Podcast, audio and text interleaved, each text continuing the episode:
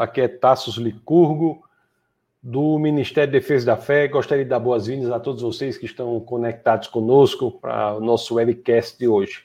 É proibido não pensar toda quinta-feira, às 21 horas, aqui no defesadafé.tv.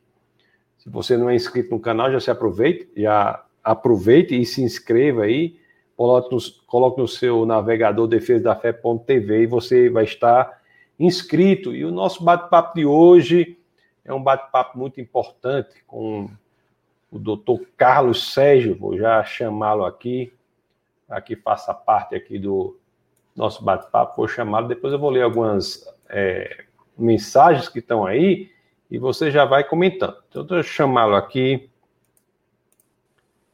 ver se eu consigo chamá-lo. Opa, meu amigo, tudo bom? Como está essa força? Olá, olá, tudo bem, Tassos? Boa, boa noite a você e boa noite a todos que nos assistem. É, é com alegria né, que estamos aqui para debater um tema tão relevante para a nossa sociedade, para o Estado brasileiro como um todo, né? Então é, é motivo de muita, muito regozijo. Faz para mim uma alegria a sua presença, que nós possamos bater um papo sobre a relação entre cristianismo e direito Sim. Pessoal que não conhece o Carlos Sérgio aí, deixa eu só apresentá-lo aqui rapidamente. Ele é professor da Universidade do Estado do Rio Grande do Norte, professor do Departamento de Direito, foi coordenador de curso. A, a, a informação que eu tenho é que foi um coordenador alto, de altíssimo nível, de altíssimo nível. Ele é doutor em Direito pela Universidade de Lisboa e foi, você tem uma atuação na OAB também importante, né? Você está na vice-presidência da Comissão de Direito Ambiental, que eu sei que você atua muito em direito ambiental, né, Carlos? Você atua. Uma, acho que não sei se a sua advocacia também é muito voltada para isso, né? Para o direito ambiental, é. Eu, eu já focava nesse, nessa atuação desde a época que eu ainda fazia o curso de geografia, né? Eu sou geógrafo, minha primeira hum. formação em geografia, mas eu já mirava fazer um curso de direito para trabalhar com direito ambiental, né? E no próprio curso de geografia eu já conheci a obra do professor Paulo Afonso Leme Machado, e isso já me despertou muito interesse pelo direito ambiental. Então você fez geografia e depois seguiu a carreira na área jurídica, fazendo fez fez graduação em direito e fez fez mestrado, chegou a fazer mestrado ou fez doutorado direto? Fiz, fiz o mestrado, né? Eu assim hum. que eu hum me graduei em Direito, eu me casei, fui morar em Pau dos Ferros, passei uhum. é, quase três anos morando em Pau dos Ferros, né? tive uhum. uma oportunidade de, na cidade, é, é, atuar como advogado, fui também secretário municipal de tributação lá em, em Pau dos Ferros, e quando surgiu uma oportunidade para fazer uma especialização, eu fiz uma especialização ainda enquanto era secretário de tributação, depois teve uma oportunidade de ingressar no mestrado, na minha primeira seleção, eu fiz, passei, vim fazer o mestrado aqui em Natal e já consegui a minha transferência. No, quer dizer, no momento que eu fui chamado para a universidade, eu acabei vindo para Natal, né, é, sendo lotado no curso de Direito da UER Natal, e concluí o meu mestrado já para pegar o embalo, já emendei no doutorado, né? Só que o doutorado em Portugal, ele não é um doutorado como aqui no Brasil, que tem um prazo muito curto, né, para você finalizar, até porque tem, tem as exigências, né? São no máximo quatro anos. Lá em Portugal, o meu doutorado foram sete anos, né? Não porque eu quis, mas é porque o trâmite normal do doutorado lá é, é, é, é com esse tempo, né? Rapaz, isso aí é um, um doutorado bem apurado mesmo, né? Isso aí. É, foi um doutorado é bem, bem. Verdade. É apurado. Você teve lá com um grande nome, né, do direito lá. O, Sim. Alguns dos grandes nomes aí, constitucionalistas. Quem foi? Foi Sim. o Bonavides? Foi, foi com. Não, eu, o meu orientador lá na, na Universidade de hum. Lisboa hum. foi o, o grande constitucionalista, né? É, muito hum. querido aqui no Brasil, que de vez em quando está por aqui, que é o professor é, Jorge Miranda, né? Que Jorge Miranda. É, o professor Jorge Miranda, que é lá em Portugal festejado como um dos pais da Constituição. Na verdade, ele, ele é, é, é, é aclamado como o pai da Constituição, mas ele como, como uma, uma, pessoa muito humilde que é, ele disse que pode ser considerado um dos pais, porque a, a Constituição é, tiveram várias pessoas contribuindo, né? Mas é um grande nome.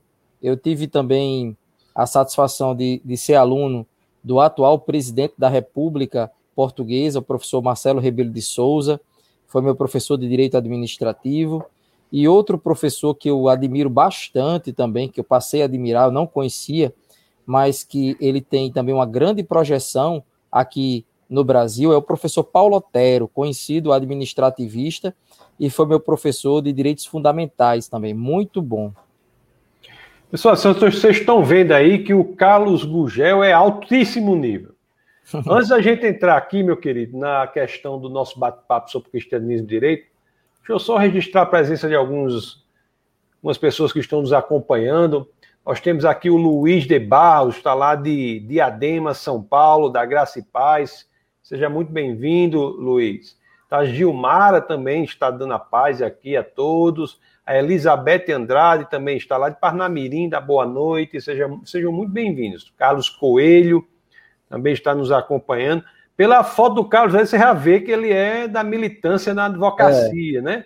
A Exatamente. foto dele aí, é, a foto dele não é, o homem só não está, já, não está apenas vestido de advogado, mas como está com o fundo aqui da, o fundo do, da fotografia de OAB, né? Da OAB, é verdade.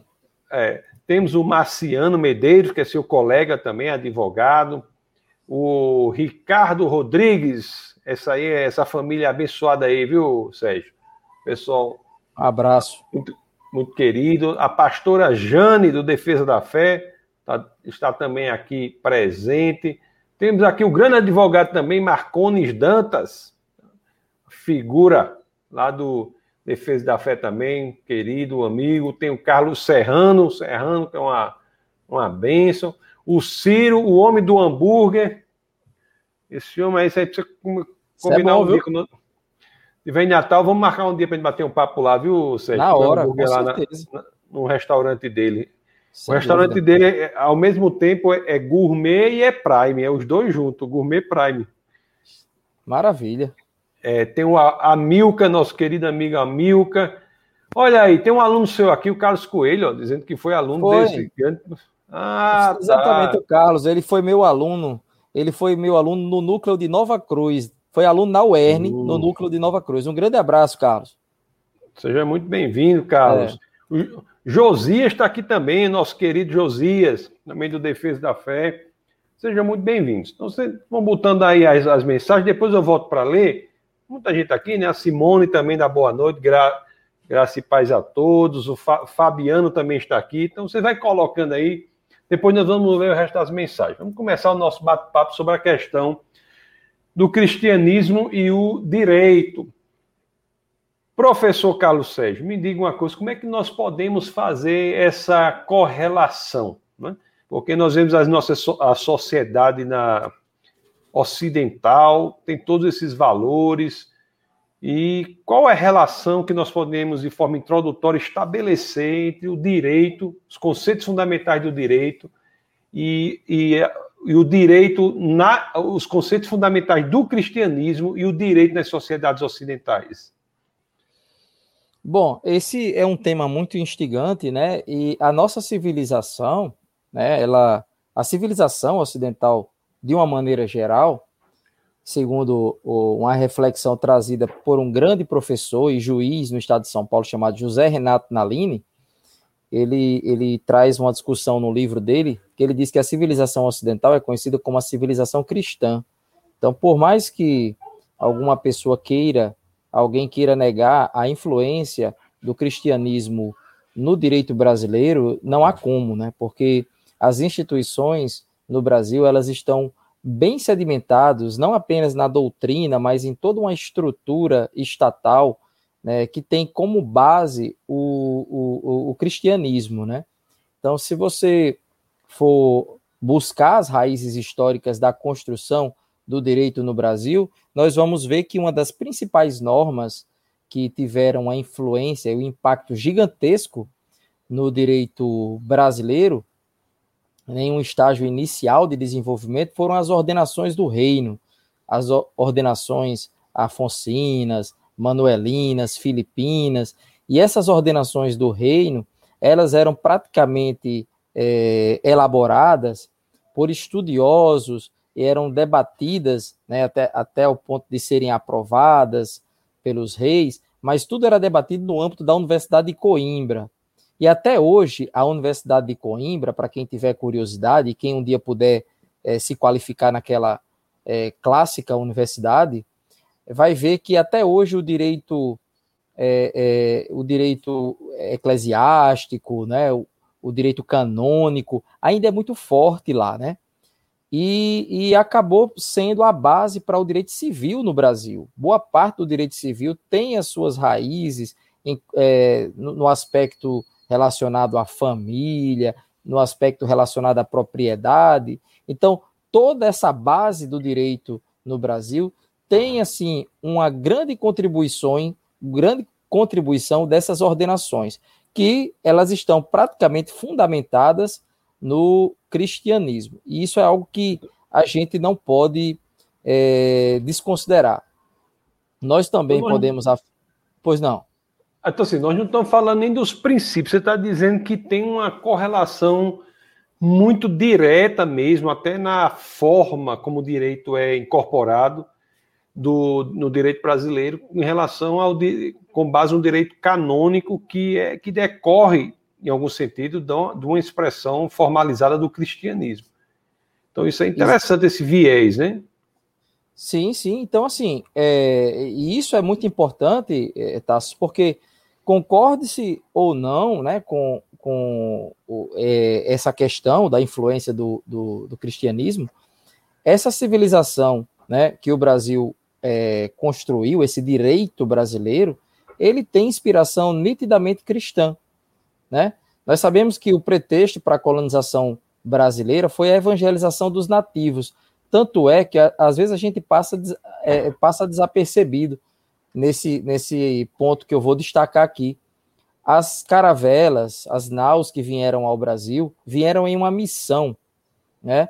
Elas foram financiadas pelo Estado português é, e elas vieram financiadas por grupos na época que dominavam o cenário aristocrático de Portugal, que eram é, é, a, a, a, Ordem de Cristo, né? Que tanto as caravelas vinham já com o símbolo, né? Aquela cruz de Malta já identificada. Então, aquilo ali era uma missão de evangelização do, dos nativos. Agora, claro que por trás de todo de toda essa essa possibilidade havia também o interesse econômico de explorar essa terra que era muito rica, né? Pero Vaz de Caminha descreveu em detalhes as riquezas de nossa terra e isso despertou o interesse da coroa portuguesa e de outros e de outras coroas na época é, na Europa, né? E quais são os pontos centrais que você identifica dessa correlação? Qual é a herança que nós temos hoje no direito brasileiro desse direito canônico originário? Existe algum? Você falou direito civil, mas tem algum instituto mais específico do direito civil que você poderia destacar? Eu acho que nós poderemos falar, antes de adentrar nessa questão da, da é, do direito civil, poderíamos destacar a base de tudo, né? A nossa Constituição. É, eu, assim, é, pesquisando um pouco mais, até para trazer alguma coisa mais inovadora para essa nossa conversa, eu percebi, eu busquei a, as, é, a exposição de motivos da nossa Constituição porque uma, da, uma parte da, do texto constitucional que faz uma referência direta a Deus é no preâmbulo da própria Constituição. Né? O preâmbulo da Constituição brasileira diz: Nós, representantes do povo brasileiro, reunidos em Assembleia Nacional Constituinte para instituir um Estado democrático de direito, destinado a assegurar o, o exercício dos direitos sociais individuais, a liberdade, a segurança, o bem-estar, o desenvolvimento, a igualdade e a justiça como valores supremos de uma sociedade fraterna, plural e, e sem preconceitos, fundada na harmonia social e comprometida na ordem interna e internacional, com a solução pacífica das controvérsias, promulgamos, sob a proteção de Deus, a seguinte Constituição da República Federativa do Brasil.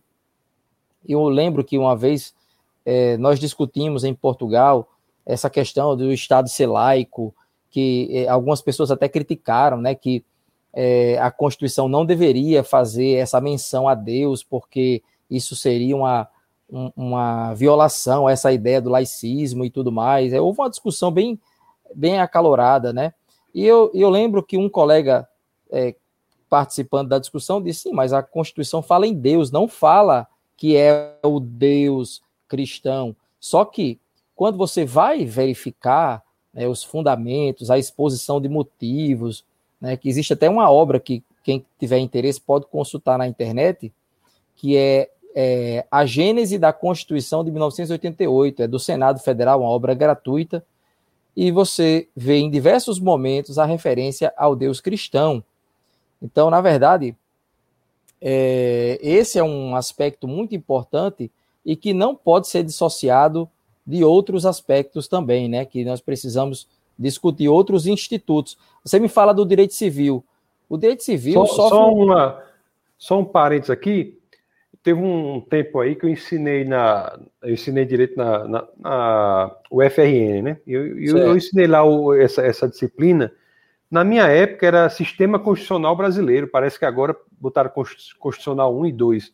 Sim. Mas, mas na época lá que eu ensinava, eu me lembro dessa passagem e tem uma ação direta de constitucionalidade relativa, eu acho que a supressão do termo na Constituição do Estado do Acre, hum. na referência à, à, existência de Deus. Sei. A, ao termo. Isso é muito interessante para quem está tá nos ouvindo também, poder, esse negócio, sob a proteção de Deus, se eu não me engano, omitiram na Constituição do Acre e entraram com a, uma ação direta de constitucionalidade. Então, eu sei que analisaram, o STF analisou na época Áurea aí, que nós tínhamos o, o Jobim, o Veloso, né? Um pessoal. Sim. Só para deixar esse, esse destaque. Aí, então, então, a Constituição, ela, no preâmbulo da Constituição, sua parte preambular, ela já se refere a Deus, né? Sob a proteção de Deus. E lá atrás no STF, caso não tem um crucifixo lá, né? Pois é, e já houve é, muitas críticas em relação a esse crucifixo. Algumas pessoas querendo tirar, né, propostas para retirar uhum. o crucifixo. Inclusive, o crucifixo foi retirado de algumas salas de outros tribunais. Que no, é, é, só que existe uma discussão que é o seguinte: é, não se pode ignorar o aspecto cultural, o traço cultural que está por trás da consolidação de, um, de uma crença, né? Então, assim, é, é, você retirar o crucifixo não quer dizer que você está implementando um Estado laico. Na verdade, você está, você pode estar até estabelecendo um novo tipo de Estado, um Estado que, que, que promove uma ideia de ateísmo. Então, essa é uma discussão muito mais ampla que poderia é, levar para um ponto que a gente não, não queria que, que, que, que, descambasse, né? Então, eu acho que ah Pois não. Então, a Car eu, Carmen Lúcia, a ministra Carmen Lúcia, eu acho que não faz uma semana por aí, deu uma Sim. decisão numa, numa questão de o que era, eu acho que era um Estado que, que obrigava a presença da Bíblia, né? Nas, nas, nas é, bibliotecas públicas. Sim, sim, sim, sim. E parece é. que ela se manifestou declarando a inconstitucionalidade dessa determinação eu não sei se era constitucional do, do ponto de vista estadual ou se era alguma uma lei. Isso, é, isso é um, um, um elemento a mais nesse, nessa discussão, né? É verdade. Agora, interessante, Inclusive... interessante que ela diz lá, ela diz lá, né? O Estado não pode favorecer nenhuma religião em detrimento da outra. Eu acho, eu pessoalmente, Carlos, acho certo isso aí, mas eu acho que deve valer para todas as religiões. Eu entendo. Não, eu até é, eu acredito que há outras formas de você reconhecer os valores do cristianismo, mais do que um símbolo, né? Mais do que um símbolo, o importante é você implementar os valores fundantes, porque o cristianismo influenciou muito é, a base dos direitos humanos. Porque se você for analisar a origem dos direitos humanos, o fundamento, você vai ver que é, o princip, a principal base dos direitos humanos é, a, é o princípio da dignidade da pessoa humana. E o cristianismo ele traz essa ideia de valorização do outro, de respeitar o próximo, de ser alguém, de, de você ser um sério das pessoas, de você se preocupar mais com os outros do que a si próprio.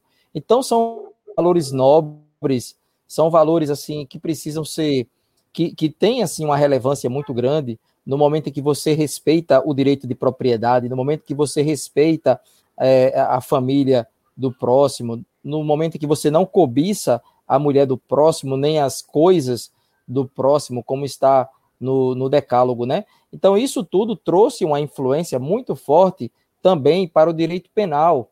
O direito penal sofre é, um impacto, recebe, na verdade, um impacto muito grande. A Bíblia, no livro de Êxodo, no capítulo 20, né, por exemplo, dispõe sobre os dez mandamentos, né, que Deus entregou a Moisés, entre os quais estavam os seguintes: não matarás, e o Código Penal tem um dispositivo específico dizendo a consequência daquele que fizer isso. Não furtarás.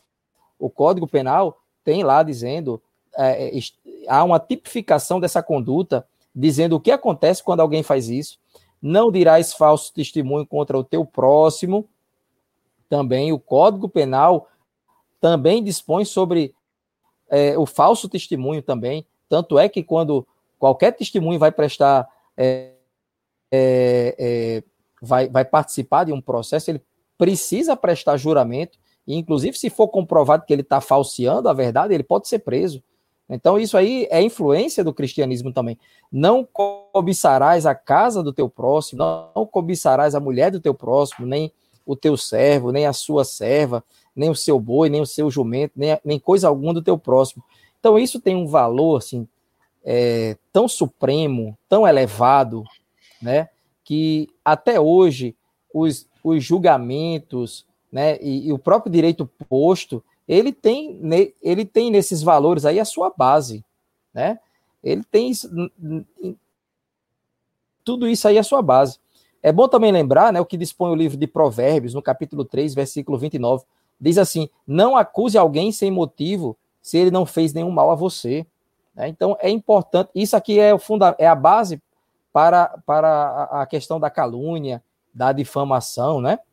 Que se você é, imputa um fato criminoso a alguém que não praticou esse crime e sai divulgando, né? Você pratica um crime de calúnia. Quando você é, quer agredir alguém gratuitamente porque não gosta, porque é do, do, do, é, do outro lado da política, isso pode ser considerado uma injúria. E tá, você sabe, hoje em dia é só o que nós vivemos na, na nossa realidade hoje. As pessoas não dialogam, não, é, as pessoas não, não conversam, porque assim, se eu estou alinhado a uma ideia mais progressista, eu não quero nem conversa com alguém que, tem, que, que esteja alinhado a outra perspectiva conservadora, alguma coisa assim. Então as pessoas hoje se xingam, elas não conversam. Seria tão bom que houvesse o diálogo, dissesse, ó, me desculpe, eu gosto muito de você, não tem nada a ver uma coisa com a outra, mas, mas Tassos, eu discordo da sua posição. Aí você diz, meu querido, mas você coloca a sua posição. Não, mas eu entendo. E, e esse diálogo saudável, a nossa sociedade não existe praticamente, né? E isso traz um prejuízo muito grande à nossa democracia, porque nós não sabemos conversar. Então vamos. Não sei se congelou. É? Sim. Oi. Você está você tá me ouvindo, Carlos? Estou ouvindo. Eu, eu, acho que congelou um pouco. Pessoal, bota aí nos comentários, acho que congelou um pouco.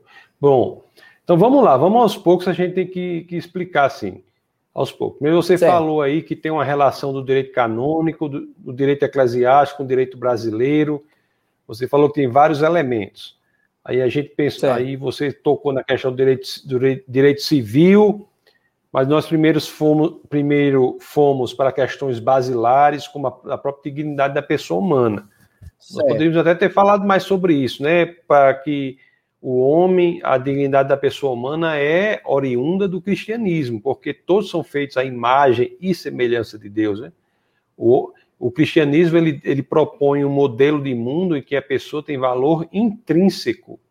Não é pelo que ela faz, pelo que ela tem, pelo por nada, é pelo simples fato de ser humano. Ele é, para ele é feito à imagem e semelhança de Deus. Então, toda essa dignidade humana, e mesmo direitos naturais, né, provém desse arcabouço aí.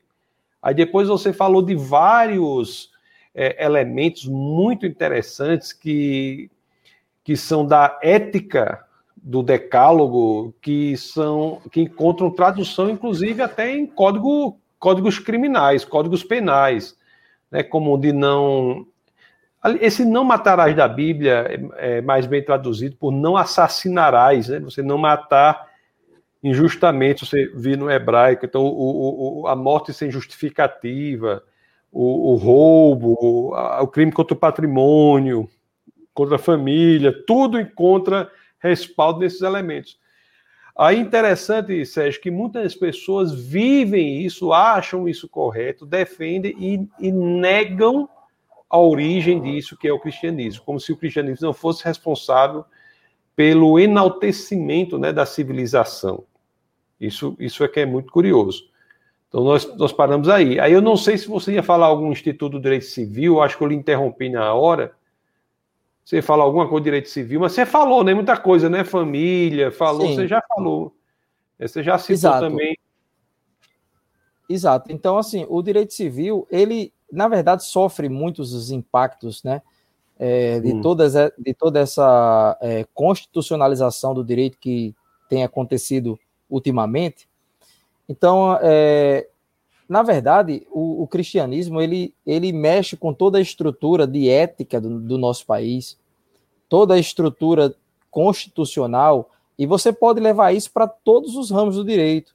Eu coloquei, eu citei aqui diretamente o impacto do Decálogo no direito penal, citando inclusive alguns tipos penais, né? Mas nós podemos fazer o mesmo também com outros ramos do direito, com o direito civil, com o direito ambiental, né? Então, assim, é, eu acho que é importante que a gente reconheça, né?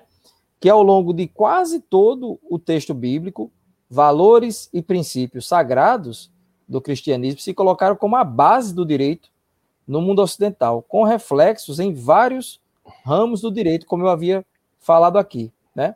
Só para você, você, ter uma ideia. Vou, eu não vou permitir que você não deixe de falar no direito ambiental, que é sua sua grande área aí, essa relação que você falou aí só rapidamente, né? Podia só aprofundar um pouco aí, né? Alguma claro, vou falar. direito ambiental. Pronto, você precisa, se, você, se você quiser que eu cite alguma, que eu coloque aqui alguma referência bíblica, isso é você falar, tá? Que a gente coloca aqui também, se você, se você achar importante. Tá? Pronto. Mas vamos certo. lá. O que é que você, você podia falar da relação, olha aí, a relação do cristianismo com o direito ambiental? O que é que nós temos? Pois é, é a Bíblia, ela também vai dispor né, de, de, desses valores ambientais que servem ao direito ambiental, como, por exemplo, ao, ao que impõe ao homem o dever de administrar corretamente o ambiente, concedendo descanso para a terra, depois de seis anos de cultivo, né? Está lá em Levítico, se você perguntou aí o, o, é, o, o, livro, né? Levítico capítulo 25, versículo 4. Ele vai tratar dessa, desse aspecto aí, né? De que a terra ela precisa de cuidado. Então, essa ideia de que a terra está aí para que possamos explorar, é verdade, nós precisamos explorar, mas de uma forma racional, porque nós estamos como pessoas que precisamos cuidar. E, infelizmente, tem algumas pessoas que, talvez até por uma visão política, que considere ser uma, visão correta, uma visão conservadora e liberal, acha que pode usar os recursos ambientais, e eles, inclusive, dizem: não, é Deus quem permitiu, é Deus que nos deu é, é, esses bens. Agora, nos deu também para gerir, para administrar, e Deus nos ensina que nós não podemos é, explorar o ambiente a ponto de esgotar Viu, Tasso? E nesse ponto eu acho super importante, porque quando se fala em desenvolvimento sustentável, se esquece de citar isso. Se fala do relatório Brundtland, hum. de, de é, aquele documento chamado Nosso Futuro Comum, de 1987, é, quando a discussão que havia na década de 70, que foi promovida por, pelo, pelo economista Inácio Sachs, né? Então, essa discussão uhum. volta à tona com a Conferência de Estocolmo, e depois de 15 anos, né, na, no, com esse documento chamado Relatório Brundtland, que foi a base para toda a discussão que veio acontecer em 1992. Então, isso na Conferência do Rio de Janeiro, que é, que é conhecida e, e reconhecida como a conferência é, mundial que, a, que, tratou do meio ambiente, a que teve mais impacto. Interessante, viu, Tasso, que depois da conferência de, do Rio de Janeiro, houve uma outra conferência em Joanesburgo, e ninguém lembra do, da conferência como a conferência de Joanesburgo, o história no, no ambientalismo do mundo, né? E a conferência que voltou a acontecer no Brasil em 2012 voltou a ser, é, foi chamada novamente de Rio mais 20. Então, realmente, o nome e a, a, a discussão que veio à tona na conferência de 1992 é, acabou se tornando um marco para o desenvolvimento do ambientalismo. Que, assim, infelizmente, hoje, algumas pessoas consideram que o ambientalismo é, é, foi apropriado por alguns movimentos políticos do país. Não é. A política ambiental ela não é uma política é, progressista nem conservadora.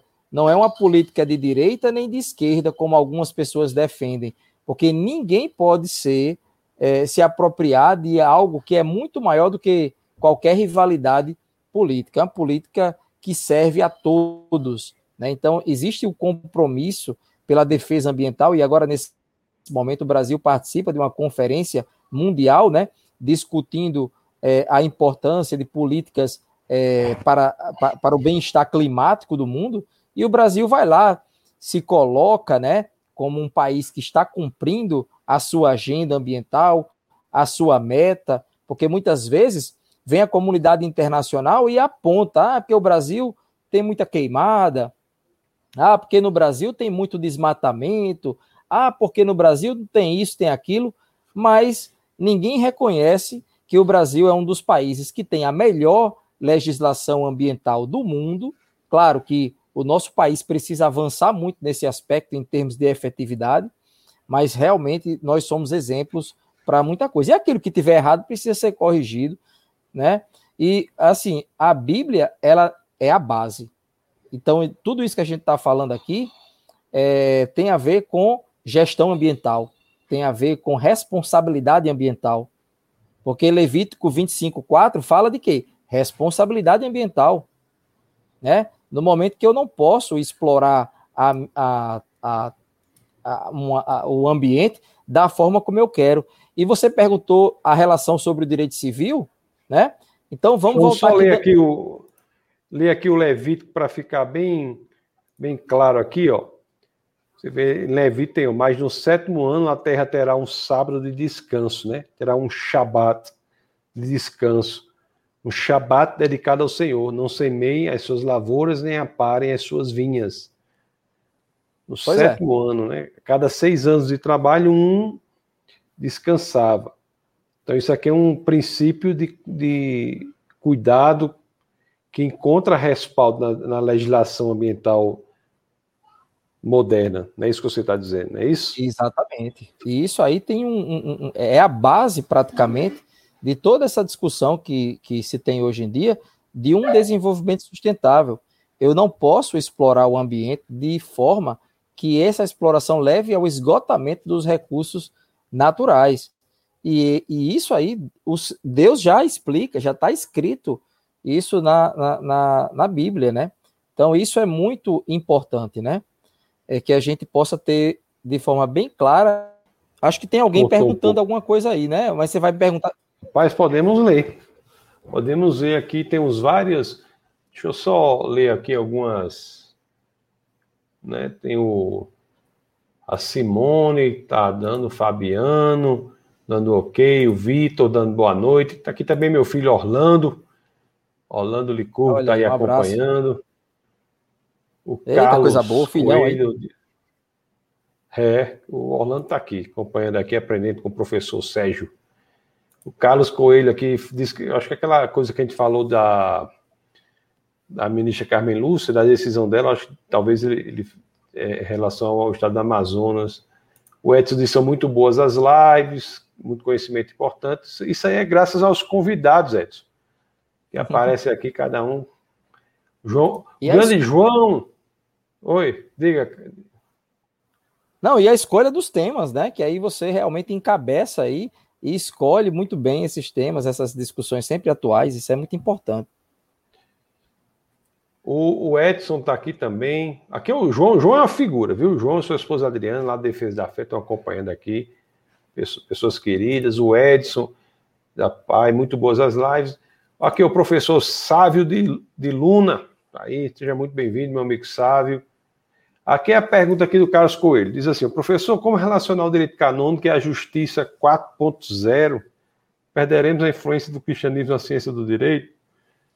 Pois é, o interessante é porque essa questão da, da hum. justiça 4.0 ou então advocacia 4.0, que seria o novo formato, o novo modelo de, de é, jurídico que está sendo colocado agora, né, com, diante de inovações tecnológicas, né?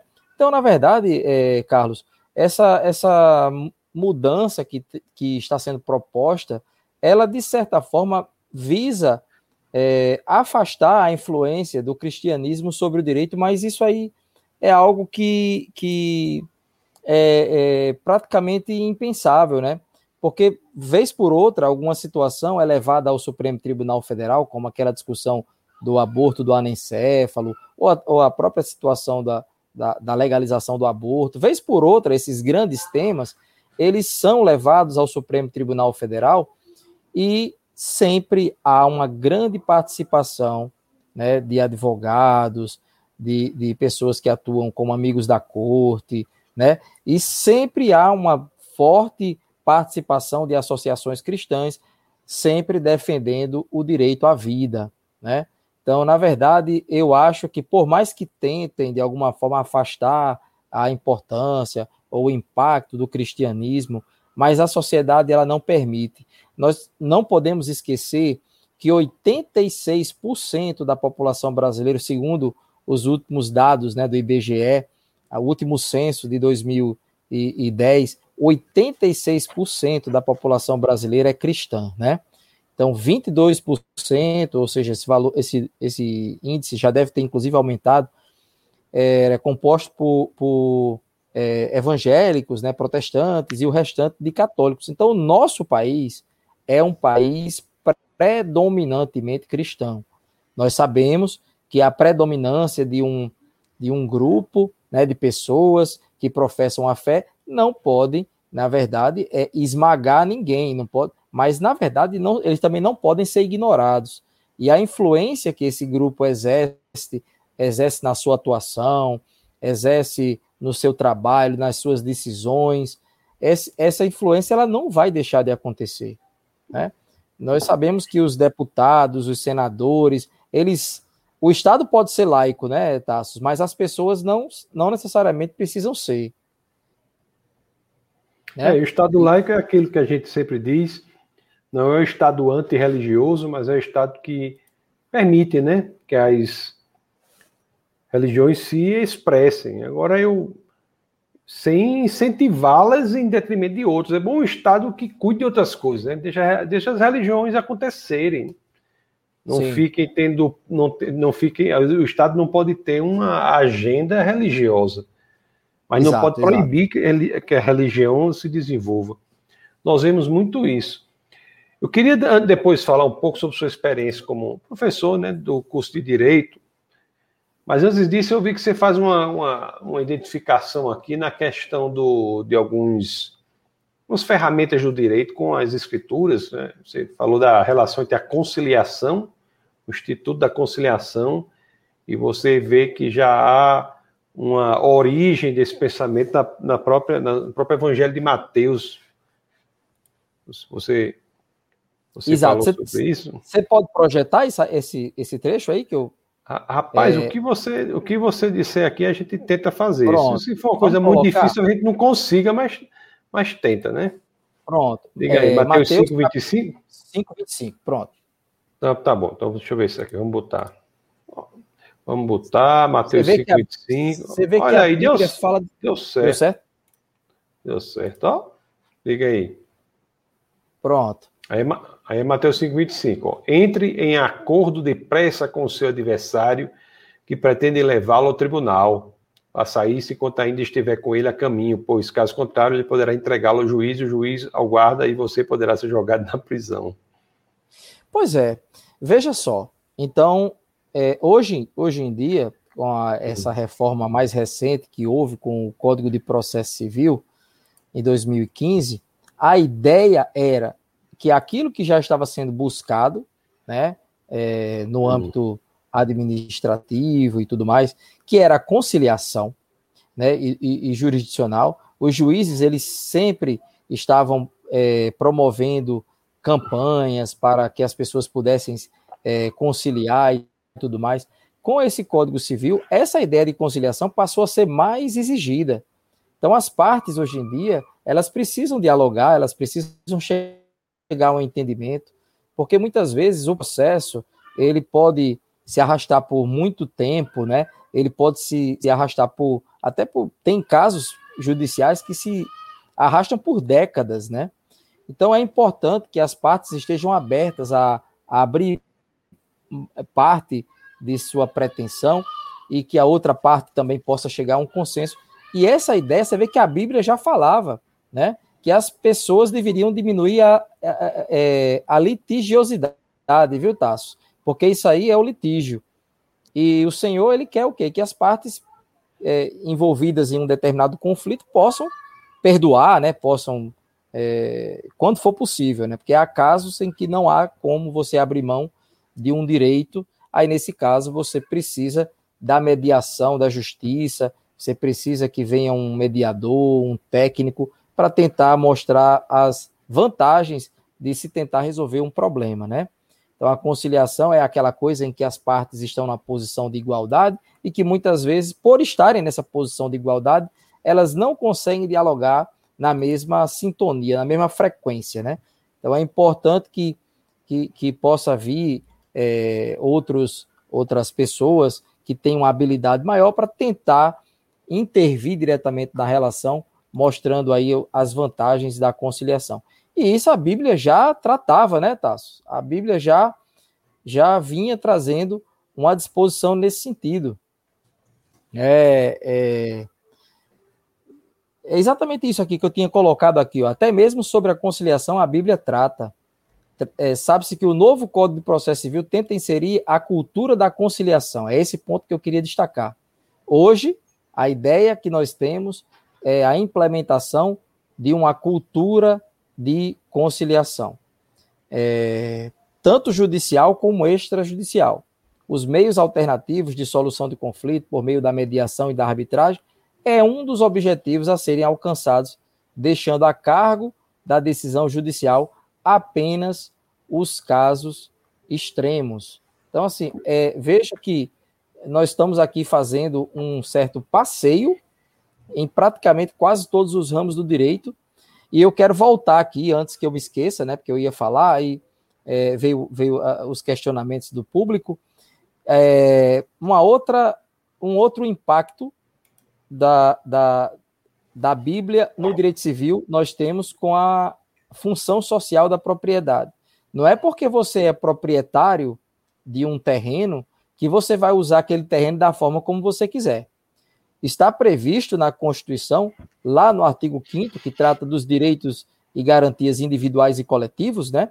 Aquela parte da Constituição, o título 2 da Constituição, que diz que as pessoas têm o direito à propriedade, né? E esse é um direito fundamental de natureza individual. Agora, esse direito, ele precisa ser exercido de forma que haja o cumprimento da função social da propriedade. E aí a gente a gente tem que lembrar o que dispõe, por exemplo, o artigo 182 da Constituição de 1988, né, que trata da política urbana, que vai dizer que a propriedade urbana ela cumpre com a sua função social quando ela segue as exigências previstas no plano diretor. Né? Isso é a propriedade é, urbana, ela cumpre a, a sua função social dessa forma e a propriedade rural, porque o que não é urbano é rural, né? Cumpre com a sua função social quando há a utilização da, da terra de forma que não haja degradação ambiental, e isso está previsto para quem quiser quem for do direito e quiser analisar isso, dá uma lida lá no artigo 186 da Constituição Federal. Então, na verdade, é, essa, essa Isso aí estava na Bíblia? Esse princípio está na Bíblia, você, você identifica?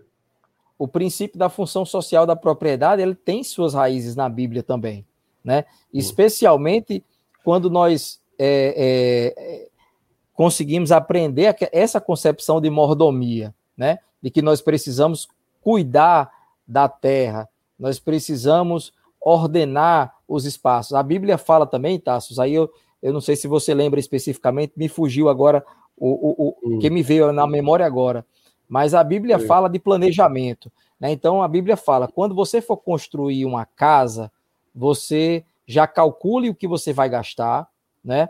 Você já faça o cálculo do que vai ser necessário, separe os materiais e tudo mais, para que você possa começar a obra para que você não comece alguma coisa e depois venha a faltar. Então a Bíblia, até mesmo de planejamento, a Bíblia fala também, né? Então, nesse sentido aí, quando você, é, a partir do momento que você cria um regramento para a utilização dos espaços, você está fazendo planejamento urbano, planejamento de uso na, no meio rural, e tudo isso tem sua base na Bíblia. E eu não estou falando aqui de uma forma assim genérica, Deixa eu só botar Lucas aqui, 14, 28. Certo. Não Achou? Não sei, não sei, se é, não, não sei se é bem uma casa, não, mas é uma, é uma torre. Vamos ver se serve é. o que você quer aqui. Vamos Olha o que as escrituras, escrituras dizem aqui. Ó. Exatamente. As escrituras dizem, Perfeito. Ó, qual de vocês. É isso que você queria? Exatamente. Pronto. Qual de vocês, se quiser construir uma torre primeiro não se assenta e calcula o preço para ver se tem dinheiro suficiente para completá-la, né? Para reunir tudo, todos os elementos que são necessários. Isso aí fala de quê? Isso também, além de outras interpretações que podem ser utilizadas, mas aqui está falando sobre, sobre organização, sobre planejamento. E tudo isso aí é a base do direito ambiental, do direito urbanístico, né? É, do direito civil nesse aspecto aí da propriedade, que ela deve cumprir com a sua função social, quando você consegue seguir os as exigências previstas no plano diretor. Então, assim, existem aí, muitas. Aí o pessoal fica, fica, acha que o Espírito Santo não trabalha no planejamento, né? O Espírito Santo pois, também, a pessoa, quem é cristão tem que orar a Deus para que faça um bom planejamento também às vezes as pessoas se metem em, um, em uma empreitada sem, sem ter certeza que é plano de Deus e ficam, às vezes, culpando Deus quando as coisas dão errado. Né? Exatamente. E aí dizem, isso foi a vontade de Deus. Mas a vontade de Deus, ela está expressa.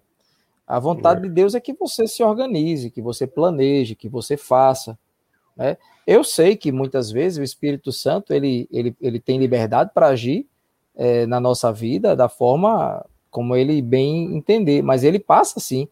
É, as escrituras falam de uma orientação, de uma ordem que você deve seguir. E nesse ponto aí, né, até mesmo quando se fala, Tasso, ordenamento jurídico, nós estamos falando de quê? De uma ordem, né? É. O ordenamento uma jurídico ordem. de um Estado, é, o direito posto, né? Tudo isso Sério, aí é você é um, você é um cara que eu posso estar enganado, mas é, me, me, corrija. É. Você é uma pessoa que eu tenho a impressão que você tem uma forte vocação de, de educador, né? Educador do direito. Você é uma pessoa que, que de fato você gosta disso. Eu acho até acho até que você fez parte até da comissão, não foi da OAB de educação, não sei. Não Sim. foi? Foi, você foi. gosta, você, você foi você foi coordenador do curso de direito, você sempre vibrou muito com isso, dedicou muito a essa tarefa da, da educação jurídica. Sim. E uma coisa que eu queria saber, né, inclusive tem até a questão que você faz do que esses os seminários, seminários teológicos eles trazem algumas nomenclaturas que são usadas até hoje, né, como cátedra. Enfim, Sim. qual é a, essa cátedra, qual é a disciplina que você paga, qual é a cátedra, a cadeira. Agora eu queria saber o seguinte: como é que está a realidade aí da, da educação jurídica? Faz um tempo que eu estou afastado da educação jurídica em relação ao cristianismo, né? Você está assim, eu tenho sentido que dá, tem uma, um distanciamento, às vezes um, um anticristianismo crescente no ambiente jurídico. Eu vejo isso, às vezes, na questão da, da universidade. Eu não sei se, se é uma impressão minha, eu queria ouvir sua opinião sobre isso aí. Porque, sabe, sabe, sabe o que, é que eu vou lhe dizer agora também? Hum.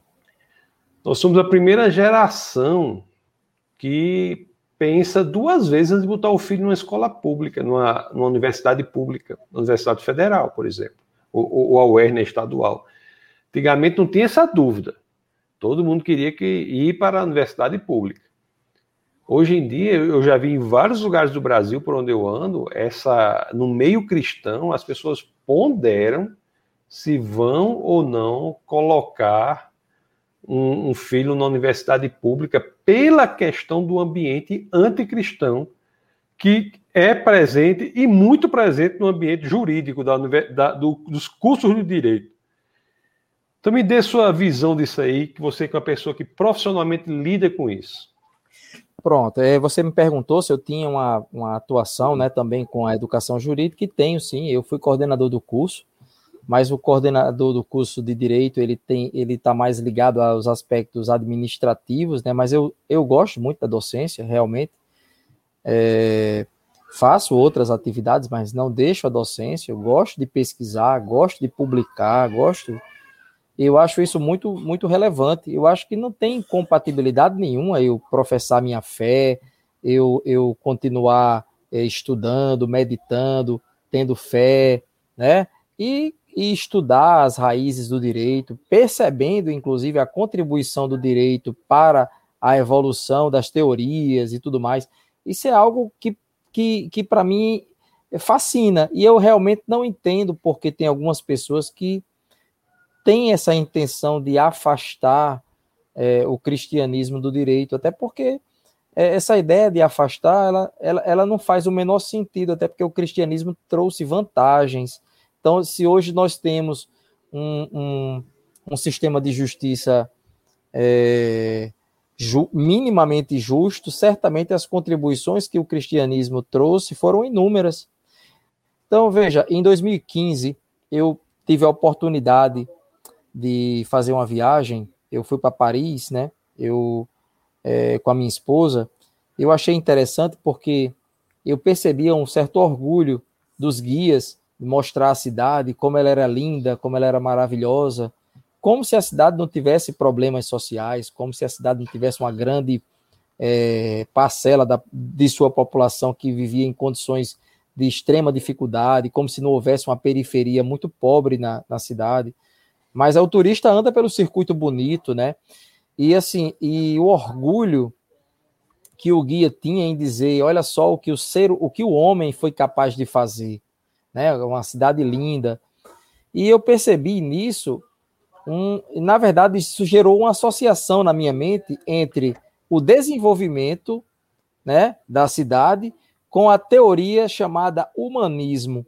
A teoria do humanismo ela tenta afastar a ideia de um Deus, de alguém que é, é, é de, de, uma força, de uma metafísica, de algo que é externo a essa realidade física aqui, que nos governa e que olha o que o ser humano é capaz de fazer como se ele não precisasse de Deus. Isso, isso é a leitura que eu fiz da, da, do que, da empolgação de todos aqueles guias que mostravam a cidade, né? Quando a gente sabe que aquilo é apenas um rascunho imperfeito da maravilha que Deus fez. Mas tirando esse aspecto aí que é a nossa fé, né? Então eu percebo que essa visão ela tem se espalhado por todas as áreas e o direito não, não é diferente. Então, tem pessoas que, só para você ter uma ideia, é, já aconteceu de eu enviar alguns artigos cristãos para algumas revistas e simplesmente eles não foram publicados, apesar de serem densamente referenciados. E até outros que não foram tão densamente referenciados, né? Porque eu fiz uma análise mais técnica, mais sucinta, foram publicados. Então eu percebo que há, é como se, se essa ideia de você relacionar o direito com o cristianismo fosse alguma coisa que diminuísse a ciência. E não era para ser assim, né? Na verdade, é como como como tá, você colocou aqui, a nossa ideia não é, é impor a, a, visão, a nossa fé a, a outras pessoas. A ideia não é essa, nunca foi. É tanto que quem foi meu aluno na universidade sabe que eu sou técnico, eu sou uma pessoa que eu mostro os dois lados, as duas realidades. Eu não me filio a isso ou aquilo, né? Eu, eu deixo que o meu aluno é, eu desperto o interesse do aluno para que ele estude, para que ele vá atrás, para que ele para que ele possa construir a sua própria ideia e a sua visão de mundo. Eu acho que isso é muito bom, viu, Tassos, para um educador. O educador não é aquele que, que ignora a, a inteligência dos alunos e diz: sente aí e anote o que eu vou falar, porque o que eu estou falando aqui é, é verdade absoluta. E ai de você, se eu for fazer uma prova e eu perguntar alguma coisa e você é, colocar uma visão diferente da minha. Porque, infelizmente, em algumas universidades, em alguns cursos, existem pessoas que exigem isso dos alunos, que você esteja alinhado aquela doutrina ou aquele corrente ou aquela corrente de pensamento que o professor considera que é a correta quando ele sabe que existem outras formas de pensar. Então eu, eu uma das coisas que é, eu é, aprendi no meu doutorado em Portugal é ter liberdade para você pensar, liberdade para você fundamentar. E a partir de então, quando eu faço uma prova com os meus alunos, por mais que eu entenda que uma visão é mais correta, mas se o aluno demonstrou um raciocínio jurídico com sentido fundamentado, ele vai ter sua pontuação da mesma forma como aquele que discordou. É porque eu não posso ignorar essa perspectiva, né? Agora, não se pode querer apagar é, toda a, a, a, as contribuições que o cristianismo trouxe e ainda traz a, a compreensão do direito, né? Isso é algo que a gente não pode permitir que isso aconteça. Isso. O Serrano, ele, ele diz assim, esse assunto deveria ser falado de nossas igrejas. É verdade, tem as igrejas têm que se abrirem mais né, para essa questão. Ele diz assim, ó, ele, ele se refere também à questão do planejamento da reconstrução de Jerusalém, lá ne, Neemias. Muito bom. Exatamente. Bem lembrado. É, Serrano, Serrano mandou bem aí, viu? Lembrou um, um exemplo aí muito bom. Exatamente, um... porque assim, na, na verdade, esse, essa nossa, esse nosso bate-papo, né, Tasso, ele não fecha todas as, as abordagens, né? Na verdade, é um, é um despertar, né? Nós, à medida que nós vamos falando aqui, as pessoas vão sendo tocadas em alguns trechos das escrituras e a gente vai conseguindo complementar a nossa live com, dessa forma participativa, né? Sim, aí você estava falando. Não, é, tô, o Nicolas aqui parece que foi meu aluno, só que eu teve uma época, rapaz, que eu ensinei, eu dei umas aulas no, cursinho que tinha, tinha uns concursos, sei quantos concursos rolando aí. O pessoal me chamou para dar aula de é, processo do trabalho e direito do trabalho. E o que Nicolas legal. disse foi meu aluno. É, assisti aula de Direito do Trabalho com o professor Tassi para concurso. Que legal. é uma tá vertente da minha vida que eu não quase ninguém conhece, porque eu passei um tanto dando umas aulas em cursinho. Mas você sabe dar aula em cursinho, cara, é um negócio, uma experiência, viu? E ele é disse assim, Deus abençoe seu ministério cristão, um grande exemplo de defensor da fé.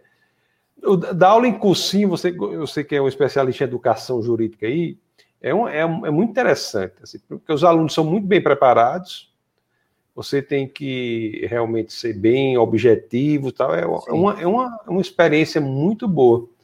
Teve um tempo que eu dei uma aula, aula em cursinho para concurso, aí na área do direito do trabalho, da área de trabalho, parece que eu ensinei direito do trabalho, processo de trabalho, acho que basicamente foram essas, eu não sei se eu ensinei constitucional também. O, o Adlane Dias ele dá uma, faz uma pergunta aqui. Ele diz assim: com relação à propriedade privada, não é arriscar dizer que ela deve cumprir a sua função social, já que esse termo pode ser interpretado como expropriação do Estado? Olha, pergunta interessante para que você coloque aí, Carlos, o, a linha divisória da coisa. Perfeito. É, Adlane, parabéns aí pela, pelo questionamento, pela, pela, pelo raciocínio jurídico. Na verdade. E, ideia... outra, outra pergunta, viu, Carlos, para complementar, porque dependendo daí do, dessa pergunta, essa pergunta também é assim: será que o cristianismo é comunista ou não é, né? Essa, é mais ou menos essa. Vai por essa linha aí. Isso que, isso que ele está perguntando, na realidade. É, é, eu percebi. Mas, na verdade, é o seguinte: hum. essa, essa ideia de planejamento, a gente tem que. A gente não pode é, ignorar. Né? Não é que a, o Estado vai ter o poder a ponto de dizer o que você pode, o que você não pode fazer. Na verdade, ele apenas vai controlar essa situação para evitar o mau uso. Né? Por exemplo, é, existe uma, uma, um, um instrumento da política urbana que é chamado IPTU com alíquota progressiva, que se você tem um terreno é, numa área urbana, por exemplo, e você não está utilizando esse terreno, e além de não estar tá utilizando, você utiliza como terreno baldio, permite que o lixo seja colocado ali, qual é a contribuição que você está dando para a sociedade com aquele teu imóvel parado ali? Nenhuma. Ou seja, você está até contribuindo para que vetores de doença surjam ali. Então, todos têm responsabilidade. Então, não é porque eu tenho o recurso financeiro para comprar um terreno ou para construir um, um prédio que eu vou construir do jeito que, que, que eu quero. Imag é, vamos imaginar que, que, se fosse assim, eu compraria um terreno e eu quero construir um, um, um prédio de 10 andares aqui e o meu vizinho faz o mesmo, o outro vizinho também, daqui a pouco você, você constrói sem planejamento e você pode estar gerando ilhas de calor nas, nas propriedades que estão por trás. Seria certo isso? Né? Não seria certo. Então, o correto seria ordenar corretamente os espaços urbanos. Vocês sabiam que lá naquela praia, lá de é, Balneário Camboriú, foi permitido pelo plano diretor se construir é, edifícios enormes à beira-mar. E quando chega a tardezinha, você não consegue andar na praia porque a, os prédios fazem sombra na praia.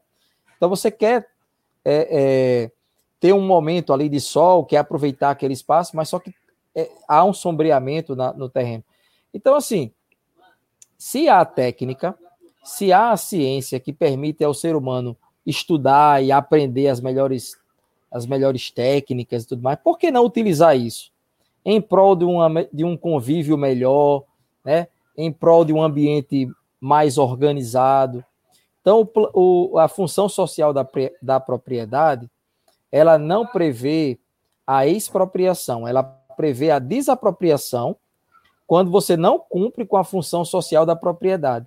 Mas para que alguém seja desapropriado, primeiramente ele precisa ser comunicado que ele não está cumprindo com a função social da propriedade que venha uma ordem, por exemplo, para você parcelar ou edificar compulsoriamente né, a propriedade. Se você não faz isso, você pode receber uma ordem, você pode receber é, um, uma alíquota progressiva sobre o imposto predial e territorial urbano, IPTU, e se você mesmo assim ficar pagando o, o, o, o IPTU com a alíquota máxima de 15%, se mesmo assim você ainda insiste em não dar utilidade correta ao terreno, você pode simplesmente perder a propriedade com pagamento em título da, da, da dívida pública, né? Então, é um tipo de desapropriação chamada desapropriação sanção. Então, assim, é, eu, não vou, eu não vou dizer para você que isso não é interferência do Estado. É, mas eu considero que se não houver um excesso por parte do Estado de, em termos de regulação, essas intervenções elas são necessárias. E que isso não necessariamente é comunismo, certo? Não é comunismo. É, porque também eu não considero que, que a não regulação seja algo bom. Porque imagino que cada um iria construir do jeito que quisesse e ia virar uma bagunça. E eu tenho certeza que Deus não gostaria que a gente estivesse utilizando o espaço de uma forma que, que, que, que gerasse caos no ambiente, né? Isso. O Carlos Coelho aqui, ele diz assim, ó, também temos um exemplo de justiça restaurativa na epístola de Paulo a Filemão. Uma pergunta, né? Sim. Pois é. Então, na verdade, é, é, é, essa, essa ideia de você restaurar, de restabelecer, de estar aberto ao diálogo, né, Carlos? Como você conhece bem, Carlos também é um estudioso da palavra. Não recordo se ele é pastor, não recordo, mas ele é, é um evangelista. Coloca Carlos, coloca se você, se você exerce o ministério pastoral ou não. Eu acredito que sim, viu?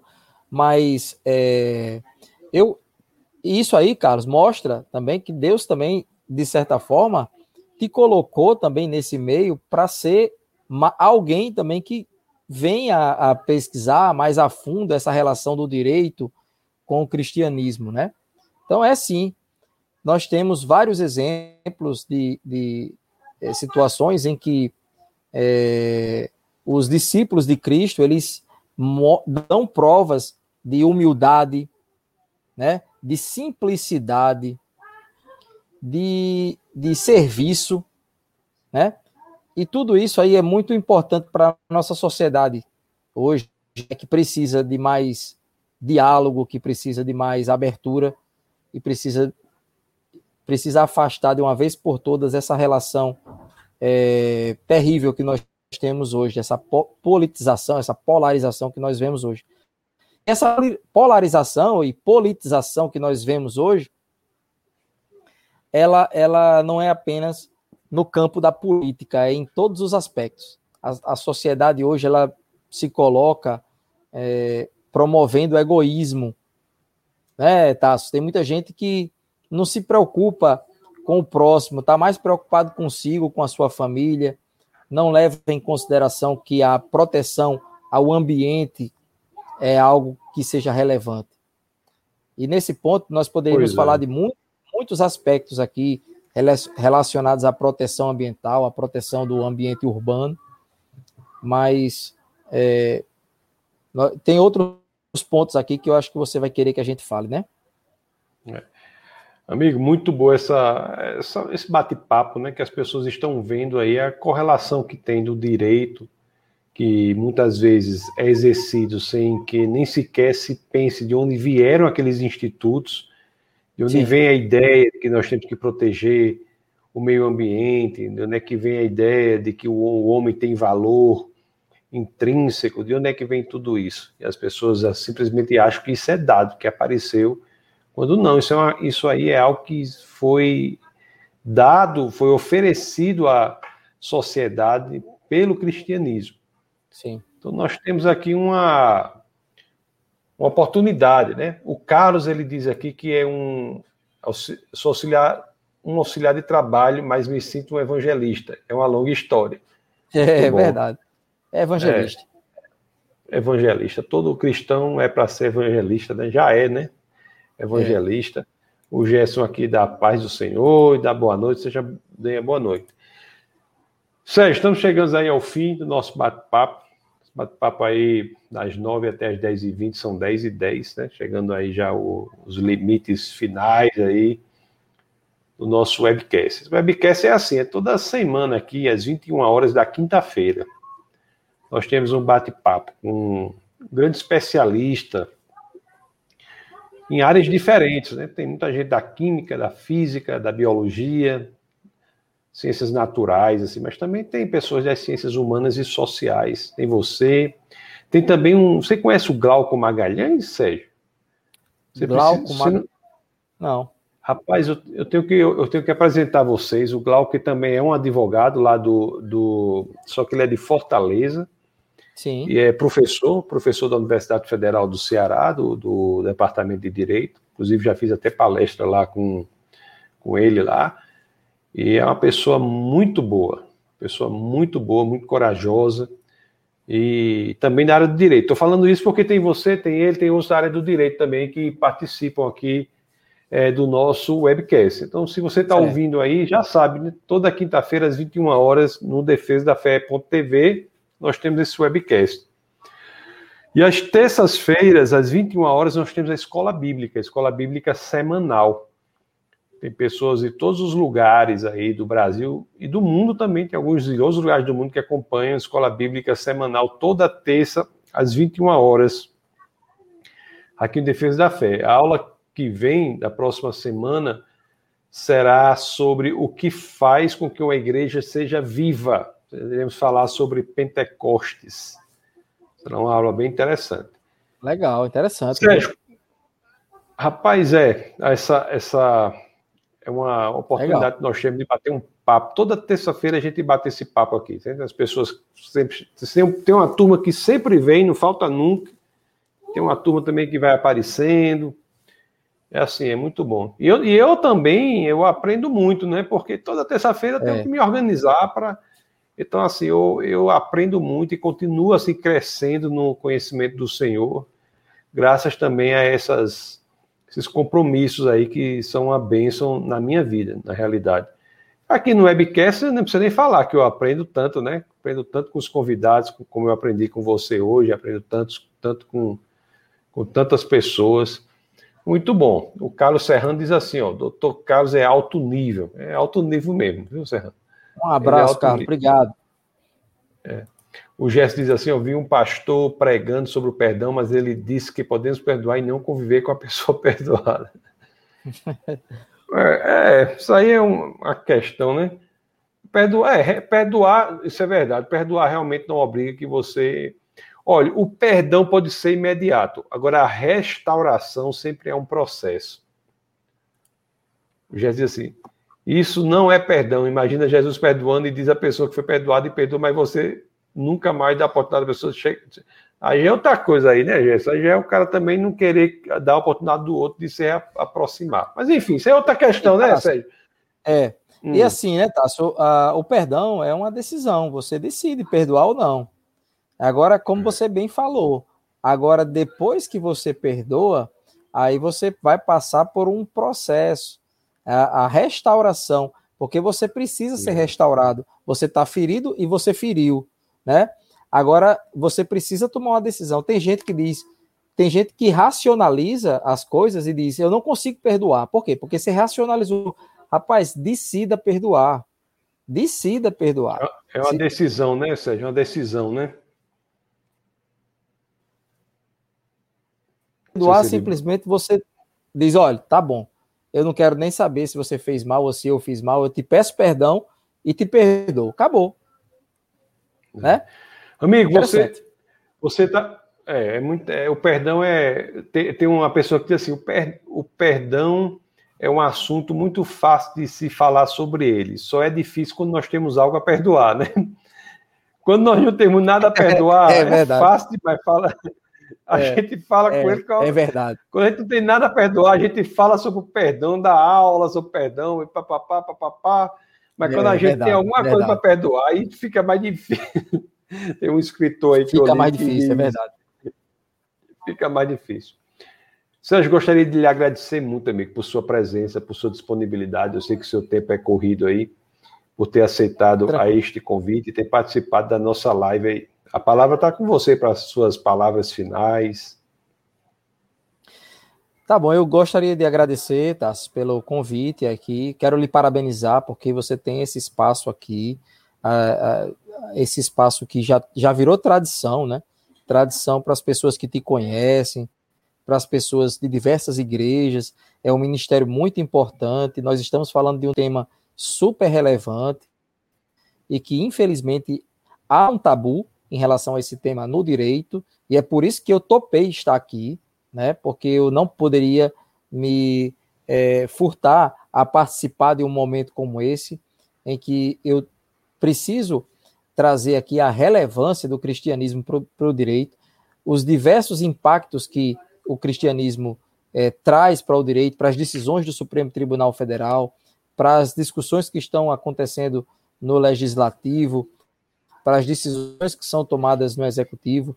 Então, assim, é, foi uma alegria. Eu me coloco à, sua disposição para sempre que necess for necessário discutir um tema relacionado a, a, relacionado a meio ambiente, a direito, ao cristianismo, ao que for que você achar necessário, eu estou à sua disposição. Mais uma vez agradecendo a você, saudando a todos os que estão acompanhando aí. Um abraço para o Carlos Serrano, para o Gerson, para todas essas pessoas que, que comentaram aqui. É um prazer conhecê-los. Espero que um dia a gente possa se encontrar pessoalmente. Ok, amigo. Deus lhe abençoe poderosamente. Que caiam aí chuvas de bênção sobre você e sua família, sua família querida, e que cada vez mais você continue sendo essa pessoa disposta aí para se colocar cada vez mais no centro da vontade do Senhor. Um abraço para você e muito obrigado, viu, Carlos? Um abraço, Tasso. Um abraço. Querido. Até mais. Tudo de bom. Tchau. Tchau. Meus queridos, vocês viram aí a participação né, do professor Carlos, que coisa maravilhosa. Aprendemos tanto com ele. Deixa eu só, estou encerrando, são 10 e 17, são três minutinhos. Vou só colocar aqui embaixo para aqueles que quiserem contribuir financeiramente com Defesa da Fé, tem a oportunidade de fazer por meio do Pix, que é pix.defesadafé.org. Né? Defesa da Fé é um ministério que é mantido pela, pelos dízimos e ofertas e contribuições das pessoas que estão vinculadas a ele. Todo o dinheiro é, é, é aplicado na manutenção e expansão do, do ministério. Tem uma, o Gerson faz uma pergunta aqui, eu vou aproveitar para dizer que ele pergunta assim, ó, quando vai ser assunto sobre arminianismo e calvinismo? Defesa da Fé, Gerson, é, uma, é um ministério pentecostal, né? Nós somos arminianos e mais do que isso, somos, somos molinistas. Mas nós não debatemos isso, nós não debatemos no, no webcast esses assuntos, porque nós evitamos o chamado fogo amigo, fogo amigo. Então, às vezes as pessoas ficam atirando, entendeu? Dentro do próprio cristianismo, é, irmão contra irmão, com esses temas internos que, não, na nossa opinião, não tem uma, um efeito prático importante. Nós preferimos nos concentrar para depositar energia sobre aqueles eventos que vão atingir quem está fora. Então, assim, nós não debatemos. Mas agora, mas nós temos uma posição. Nós somos pentecostais, arminianos, molinistas. Nós temos amigos aí de, outras, de outros modelos de mundo também, mas você nunca vai ver aqui um webcast aí sobre essa questão arminianismo ou calvinismo. Nós não, não, não debatemos isso, tá bom? Mas lá no defesafé.tv tem várias coisas lá que você pode ver, vários assuntos, tá bom? Pessoal, muito obrigado pela, pela participação de vocês. Vocês têm aí o Pix para fazer a contribuição é, de vocês. Terça-feira nós teremos a nossa escola bíblica. Não perca, anote na sua agenda aí.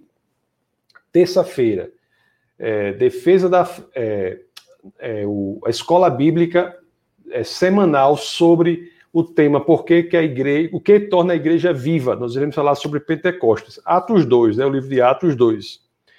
Tá bom? Se você não segue o Instagram do Defesa da Fé, siga, porque essas informações são colocadas lá. É o arroba Defesa da Fé. Vai lá no Instagram e segue, porque lá estão as informações dessas aulas, Defesa da Fé. Tá bom? Então, que Deus abençoe a todos poderosamente. Foi uma grande alegria estar aqui. E nunca se esqueçam, aqui no Defesa da Fé é proibido não pensar. Um abraço a todos e fiquem na paz do Senhor.